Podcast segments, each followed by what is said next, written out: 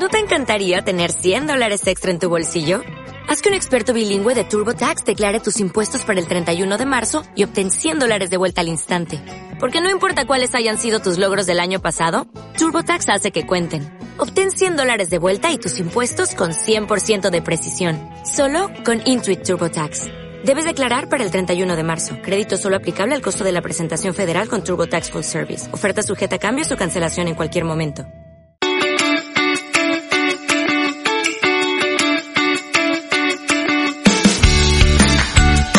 Bienvenida y bienvenido a Cuidarte, un espacio semanal para compartir inspiración e ideas sobre autocuidado. Soy Marta Reguero, periodista, profesora de yoga y meditación y coach personal. Ponte cómoda, ponte cómodo, que empezamos.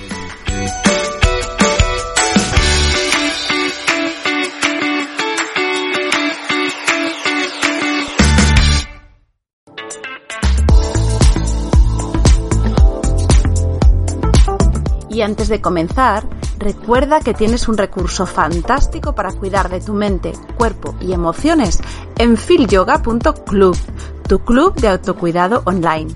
Con dos clases nuevas cada semana, clases en directo, soporte y seguimiento por parte de los profesores. Sin lugar a duda, un regalo para que sentirte bien esté al alcance de un clic.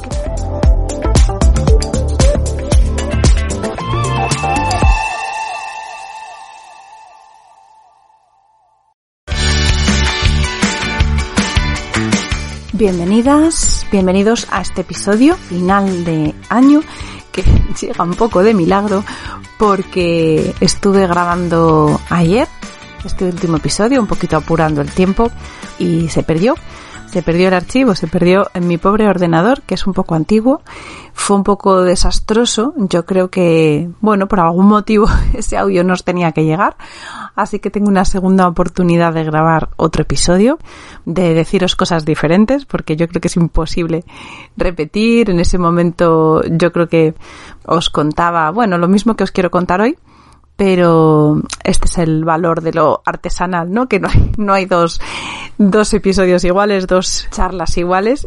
Y como esto para mí con vosotros es una charlita de despedida de este año, pues nada, dejamos algo de fluidez a ver qué surge y sobre todo me aseguro de tener todo activo, he revisado, que está el programa de grabación más o menos funcionando y que todo está bien para no perder este, este segundo episodio también, sobre todo porque luego le toca a David correr.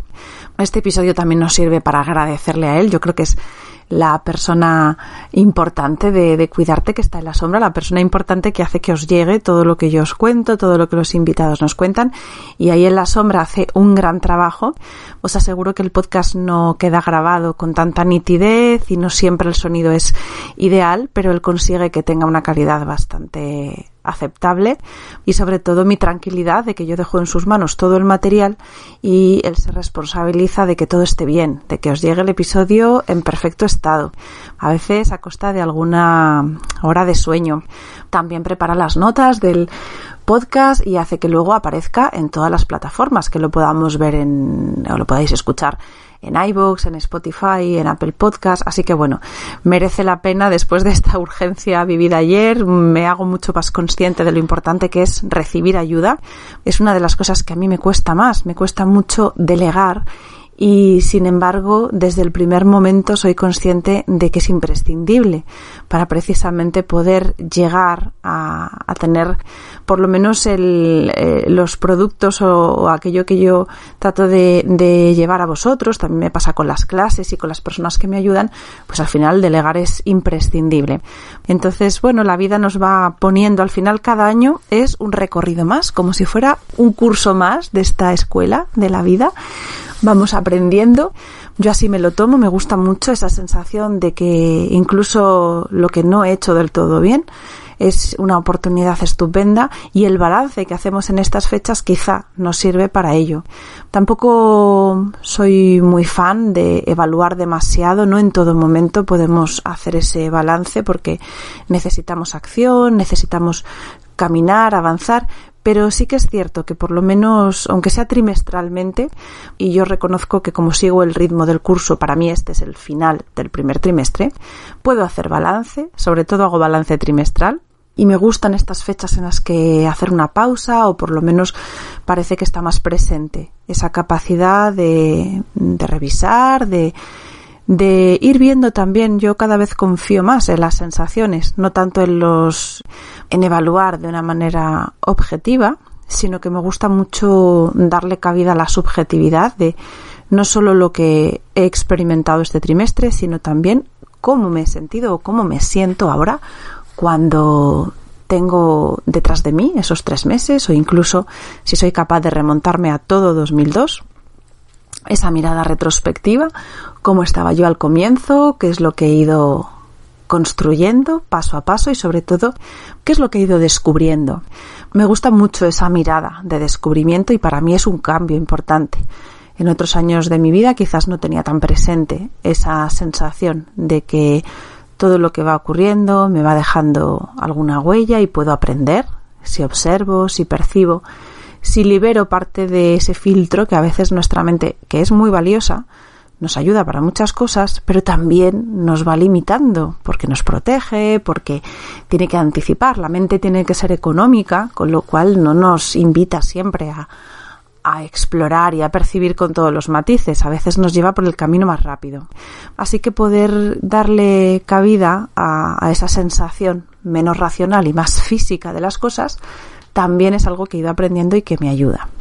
Y bueno, estamos aquí al final de una etapa, no sé cómo lo habéis vivido vosotros, por lo que yo voy percibiendo de la gente que me rodea y mi trabajo en, el estudio de yoga me, permite estar en contacto con muchas personas. Desde que tengo esa actividad eh, me da la sensación de que percibo de alguna manera la energía colectiva, noto como hay momentos en los que parece que todos vamos a, al mismo son o vamos compartiendo velocidad, eh, urgencias.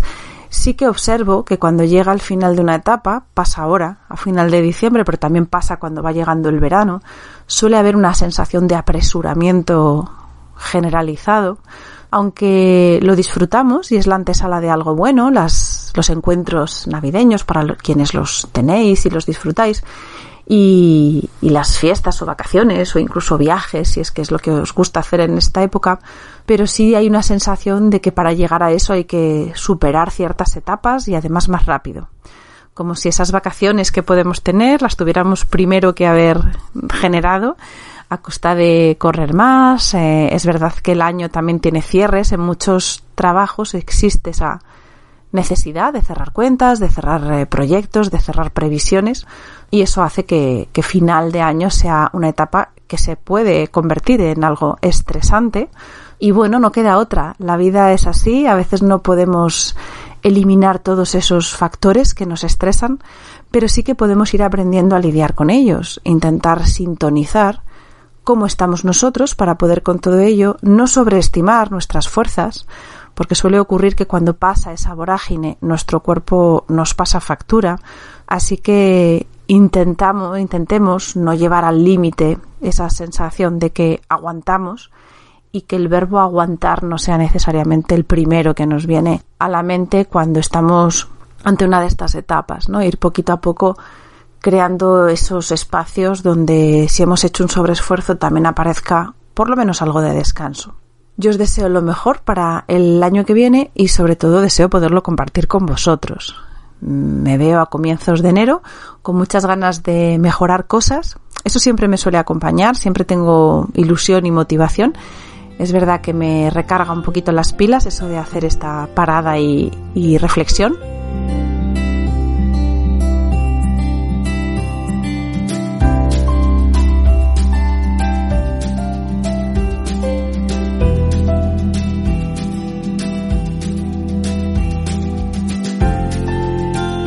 La reflexión mía es, bueno, pues intentar eh, mejorar, sobre todo con la puntualidad de muchas cosas. Eh, realizar el podcast, gestionar las entrevistas, gestionar los temas, preparar el contenido, requiere mucho trabajo. Eso sí os lo puedo confesar. Cualquiera que esté trabajando en algo que conlleve crear contenido sabe que lleva mucho tiempo. Pero yo tengo un, un, gran fallo que resolver y es que no soy capaz de luego optimizar todo ese esfuerzo realizado en difundir bien o tomarme el tiempo necesario para compartir. Así que vais a ver que mi presencia en redes sociales este final de año es lo que más he sacrificado. Mm, he ido muy lenta, incluso, en, por ejemplo, en el perfil de Instagram de Cuidarte llevo tiempo sin publicar y tengo material acumulado, sobre todo la difusión de cada uno de estos episodios, donde yo creo que hay mucha riqueza y estoy convencida de que, de que encontraréis muchísima información, sobre todo porque los invitados con su generosidad habitual nos han ido regalando grandes momentos en el podcast yo aprendo muchas veces en mi día a día, recuerdo partes de esa conversación que he tenido con los invitados, con lo cual eso me reafirma en que el material y el contenido que se difunde en Cuidarte es valioso.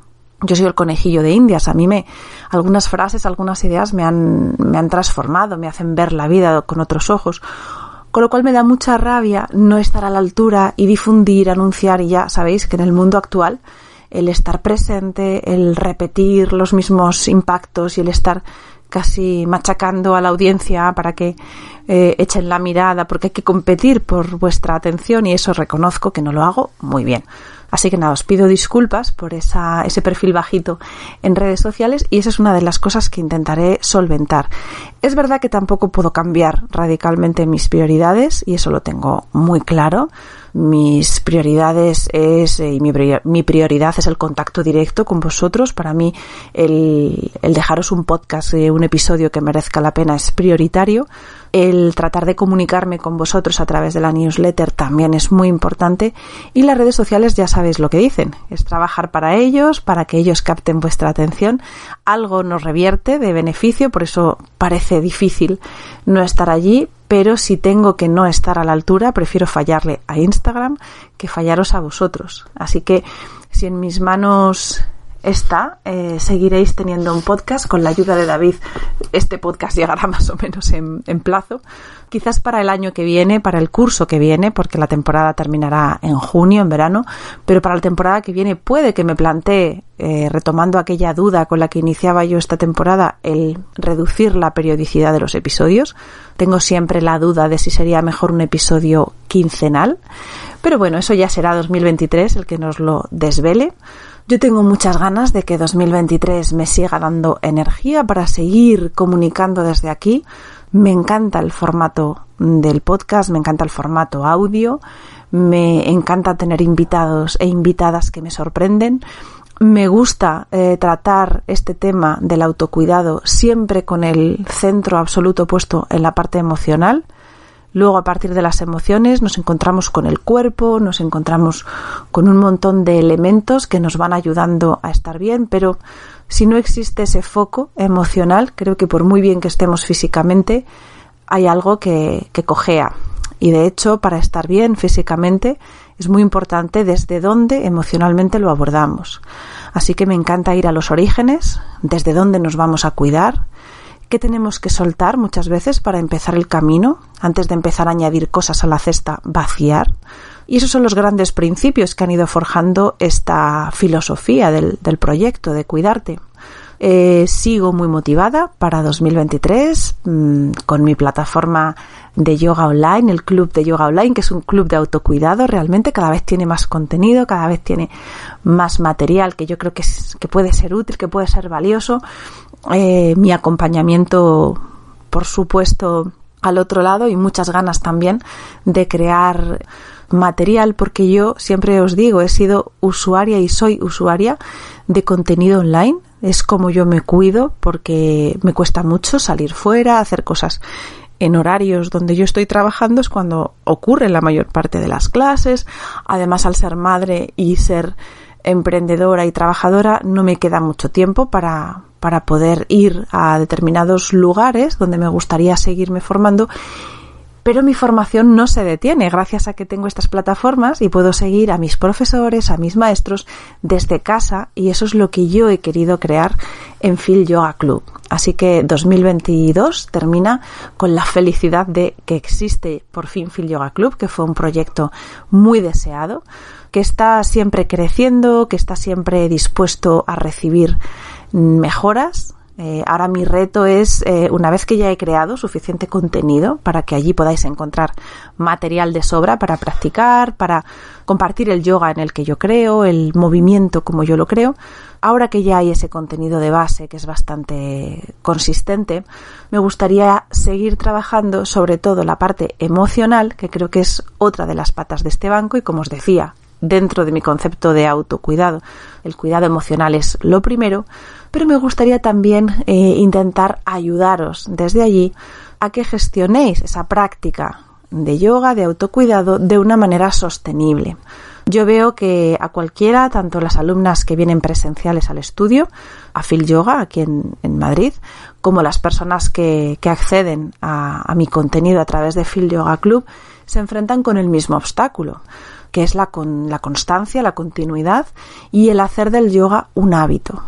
El yoga como herramienta de autocuidado que para mí es, eh, engloba todo. Por eso, por eso hablo de yoga, porque para mí yoga no es solamente el cuerpo, no solamente son las asanas, las posturas que hacemos y aprendemos, sino que es una forma de estar percibiendo con una apertura a, a enfocar la atención en el momento presente, es una conexión muy potente con el momento presente a través de nuestro cuerpo, a través de la mente, entrenando ese foco mental que tenemos a veces tan, tan machacado por los estímulos externos y a costa de precisamente observar y, percibir y acostumbrarme a mirar hacia adentro, me voy generando esos espacios de libertad para después elegir qué quiero hacer con todo lo que observo. Para mí eso engloba una forma de crecer en el autocuidado, y eso trasciende lo que es la esterilla. O sea que para mí yoga no es la clase, no es la práctica de posturas, esa es una de las partes, pero yoga para mí es una forma de estar en el mundo, de relacionarme conmigo y según voy mejorando la relación conmigo, noto que mejora la relación con, con los de fuera, con el exterior.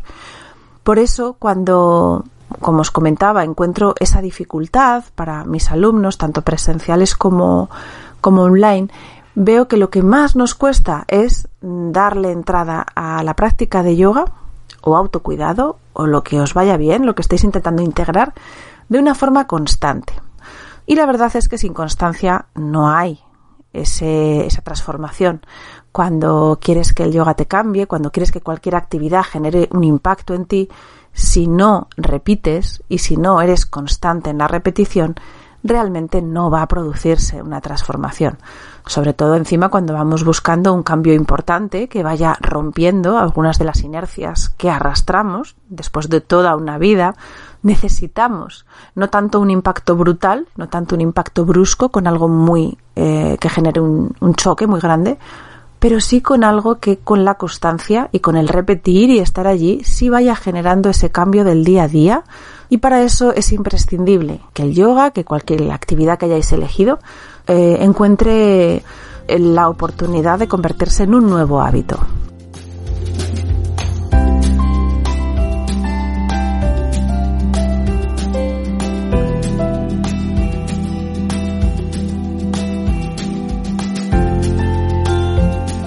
Y ese es el episodio que yo voy a dejar por aquí cómo convertir, cómo conseguir que el yoga forme parte de vuestro día a día.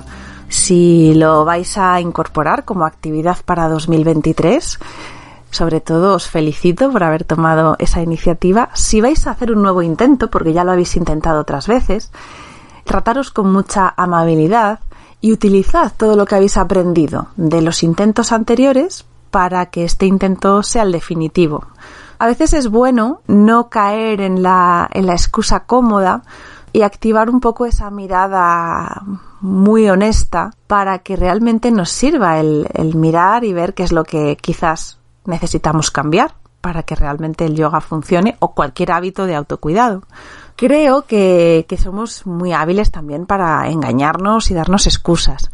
A veces si nos ponemos algo menos autocomplacientes, Muchas veces cuando detrás de la palabra puedo colocamos o sustituimos la palabra puedo por un quiero, cuando decimos no he podido encontrar un ratito, y yo os digo repetir esa frase con no he querido encontrar un ratito, y a veces es cierto.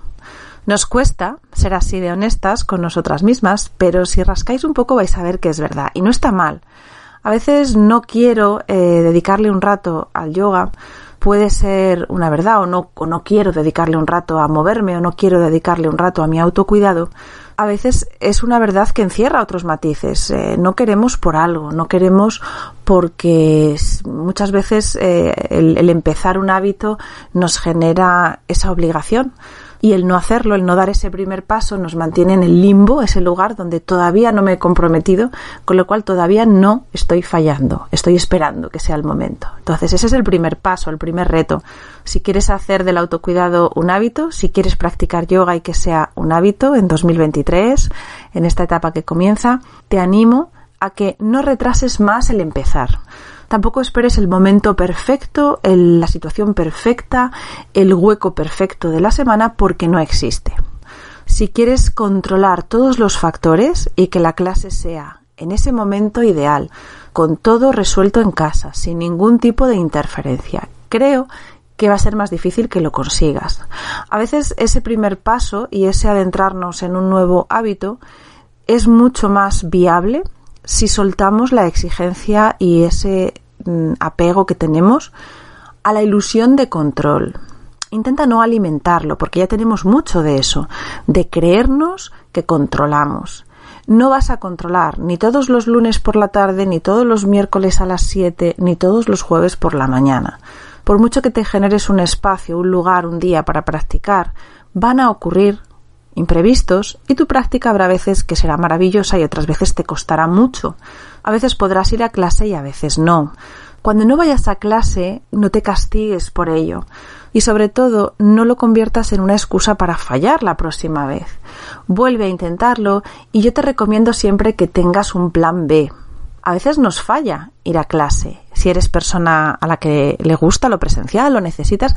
Yo tengo alumnas que, les cuesta mucho la disciplina de practicar solas en casa y el venir al estudio es eh, poner ese control en manos de otra persona y pueden relajarse disfrutando y experimentando la práctica en sí sin tener que resolver nada más allá de, de venir a clase porque están en un entorno seguro y en el que yo me ocupo de darles el espacio y las condiciones para que puedan hacer su clase. Sin embargo, yo te recomiendo que tengas un plan B, porque si te falla esa cita, si ese día no has tenido ayuda y tienes que quedarte en casa con tus hijos, si ese día el trabajo se ha alargado y has tenido una reunión a última hora, que no signifique renunciar 100% a tu práctica de ese día. Puedes tener un plan B que puede consistir en muchas otras formas de practicar yoga. Puedes sentarte un ratito antes de acostarte y respirar puedes centrar tu atención en la respiración. Puedes hacer una práctica breve de unos saludos al sol antes eh, de ponerte el pijama. Si ese día es inviable, puedes levantarte al día siguiente 10 minutos antes y hacer unos saludos al sol y encontrarte con tu esterilla. Puedes dejar la esterilla puesta para cuando llegues del trabajo, a lo mejor esa tarde, antes de hacer otra cosa, dedicarte un savasana, un relax final. Es decir, intenta que la alternativa no sea o todo o nada. Solemos manejarnos mucho en esa zona de extremos y al final esos extremos nos van polarizando y terminamos o dedicándonos plenamente al 100% a una cosa o no haciendo absolutamente nada. Y eso va generando un patrón habitual que se convierte en nuestra personalidad y nos va acompañando y nos limita mucho deja que, en este hábito que quieres incorporar haya esa zona de grises. No voy a clase, pero hago esos saludos al sol, no voy a clase, pero voy a hacer un paseo consciente, no voy a clase, pero me voy a sentar a respirar, voy a crear un poquito de silencio y observarme. Ve generando ese plan B que sustituya la práctica ideal que tú te habías creado en tu mente y en tu agenda y de esa manera ve dejando que, que la imperfección forme parte también de este hábito.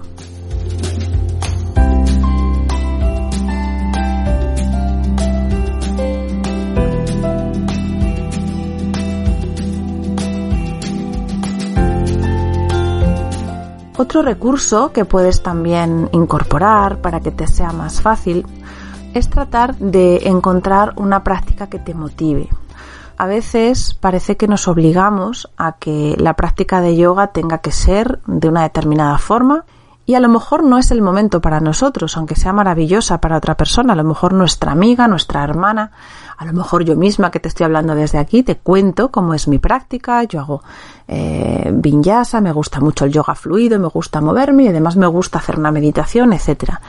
Esa es mi práctica. Y mi práctica es así hoy, pero no comenzó siendo esa. Hay personas que eh, necesitan una dosis extra de motivación para sentirse un poquito cómodas antes de dar esos pasos que nos van a adentrar en algún momento en la incomodidad. Porque todo lo que es observarnos y generar conciencia no siempre es, algo confortable. Pero no empecemos desde el comienzo zambulléndonos en toda la complejidad de lo que creemos que necesitamos o queremos conseguir. Intenta buscar motivación. A veces eh, el sentirnos libres en el movimiento, aunque las asanas no sean perfectas, aunque el alineamiento no sea maravilloso, nos da mucha conexión, nos conecta con, con esa libertad que implica moverse y eso nos sienta bien. Puedes ir acostumbrándote a reconocer que te sienta bien. A veces nos sienta bien al cuerpo una cosa y a la mente otra. Trata de complacer de vez en cuando a una o a otra. Porque si siempre estamos en modo desafío, va a haber algún momento en el que terminar tu día con un gran reto no es lo que más te va a apetecer y aparecerá la excusa. Y entonces ya será eso de no he podido ir a clase, que yo te traduzco por no he querido ir a clase. Así que trabaja un poquito en esta línea y ve viendo qué es lo que, qué es lo que encuentras. Nos ayuda mucho también el contexto y el entorno. Si tú dejas que el yoga, que tu práctica de autocuidado sea algo que tú te concedes a ti misma en un momento dado, eh, se queda ahí en, esa, en, ese, lugar secreto que está muy bien, que tú cuidas, que tú esperas, pero te falta quizá el apoyo del, del exterior. A veces necesitamos que en nuestro entorno los demás entiendan y acepten que hay un rato del día en el que vamos a hacer yoga. Y yo, que hago yoga en mi casa, estoy muy acostumbrada, lo he ido construyendo poco a poco, a decirle a mi familia, ahora voy a hacer yoga. Y yo entro en el despacho, que es un sitio donde no tengo especial, eh, no tengo mucho espacio, pero he ido educando, entre comillas, a que mi familia sepa que voy a hacer yoga. Y al principio mis hijos protestaban y eran muy pequeños y aparecían y se colaban, pero poquito a poco yo he ido defendiendo también que esa visibilidad que yo le doy a mi práctica me ayuda a hacerla más real. Así que mis hijos entienden que hay momentos en el día en, los que mamá hace yoga. Y esos momentos mmm, mamá prioriza eso que está haciendo. Es un aprendizaje que cuesta ser constante, a veces cuesta porque tú misma tienes que priorizar ese momento, pero si no hay un pequeño componente de compromiso con eso que quieres hacer, realmente se convierte en esa otra frase, en la que no puedes hacerlo porque no has querido priorizarlo. Así que mm, ve también cultivando esta visibilidad que le das a tu actividad para que así los demás respeten aquello que tú estás respetando.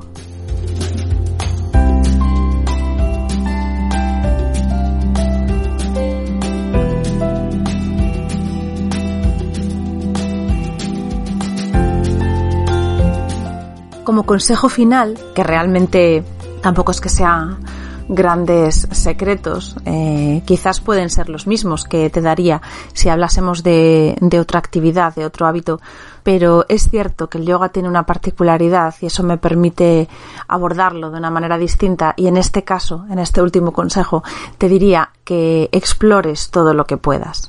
El yoga tiene esa ventaja de que es algo muy amplio, personas muy diferentes pueden estar igual de satisfechas o pueden tener el yoga como parte esencial de su autocuidado y que para ellas sea realmente algo totalmente distinto.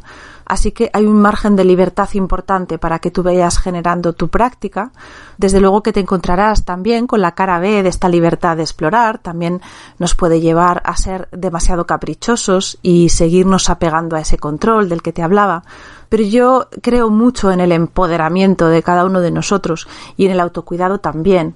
Es cierto que pueden ocurrir esos primeros sesgos donde rechaces cosas que te son incómodas, que eso lo hemos hecho todos, donde no te lances de entrada a determinadas cosas porque tu mente está ahí atravesada y te está diciendo si esto es lo que quieres o no quieres y te está eh, manteniendo en ese lugar donde tú parece que vas a diseñar también tu experiencia en el yoga y eso es muy común y es muy normal y no pasa nada.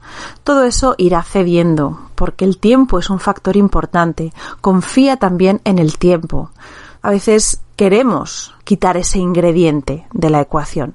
Parece que nos va a dar lo mismo hacer una cosa con determinado material si lo conseguimos en dos meses que si lo conseguimos en un año. No es lo mismo lo que tú vas a lograr en un año que en dos meses. Obviamente será la suma de ese, de ese pasito a paso que vas a ir haciendo, pero confía también en el tiempo. Así que todo llegará. El yoga se acabará convirtiendo en ese momento de conexión contigo y para eso es muy importante que te des libertad para explorar, para cambiar, para soltar y para aprender porque al final de esta actividad yo creo que vamos a sacar mucho aprendizaje y eso es lo que conecta realmente esta práctica con la vida. Hay otras actividades en las que también aprendemos, pero parece que el aprendizaje termina ahí, cuando soltamos ese momento. Sin embargo, el yoga es una actividad en la que la transformación continúa cuando hemos quitado la esterilla, cuando vamos día a día manejándonos por la vida y algo de lo que hemos descubierto resuena y algo de lo que nos ha hecho ver la situación con ojos distintos de repente aparece, pero todo eso, como te decía, tiene que ver con el tiempo. Confía en el tiempo, disfruta del tiempo. Yo creo que es muy bonito envejecer con una práctica de yoga que te ha ido acompañando a lo largo de toda tu vida. Cuando yo me encuentro con personas que vienen al estudio y hacen yoga hoy, pero hicieron yoga en su juventud y han ido acumulando esa experiencia, han ido acumulando su experiencia de meditadores, de exploradores de sí mismos, encuentro que, que su vida ha tenido ese acompañamiento, el acompañamiento de su propia presencia, y eso es algo que se llevan, que enriquece cada uno de esos momentos. Así que eso es mi aspiración con el yoga, que sea algo que me acompañe hasta los últimos momentos de mi vida. Espero disfrutar de muchos instantes sobre la esterilla con todos los cambios que supone estoy abierta a que todo eso llegue, pero también soy muy consciente de que mis limitaciones van a aparecer una y otra vez. Y es divertido también jugar con todo eso. A veces hablamos de yoga y de estas prácticas que, que, conectan con lo espiritual y le damos mucha gravedad, le damos como mucha profundidad. Y está muy bien, porque esa profundidad, esa gravedad nos lleva a nuestro centro, a lo importante, a la esencia. Pero es muy divertido también transitar todo esto con, con esa frescura de un juego. Deja que, que, el yoga sea también un juego, un juego para, para probar, un juego para disfrutar. Hay momentos donde realmente disfrutas con el movimiento, hay momentos donde compartes esa práctica con otras personas y se convierte en un, en un instante muy bonito. Y también hay momentos donde esa felicidad te sorprende a lo mejor a ti sola haciendo una clase o una meditación y, te alegras mucho de estar ahí y de tener este recurso.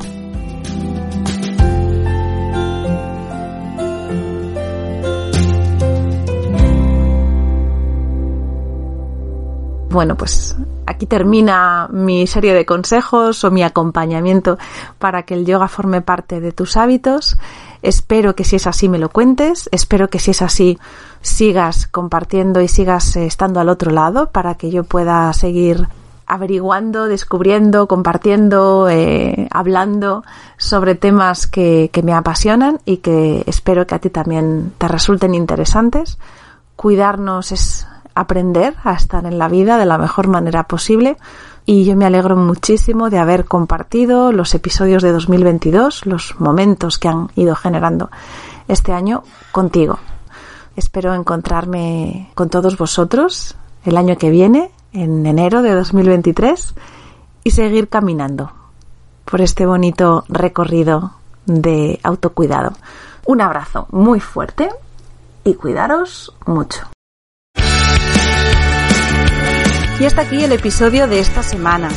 Si quieres profundizar en estos temas, sabes que puedes suscribirte gratuitamente a mi lista de correo para que podamos estar en contacto y compartir mucho más. Tienes el enlace en las notas de este episodio.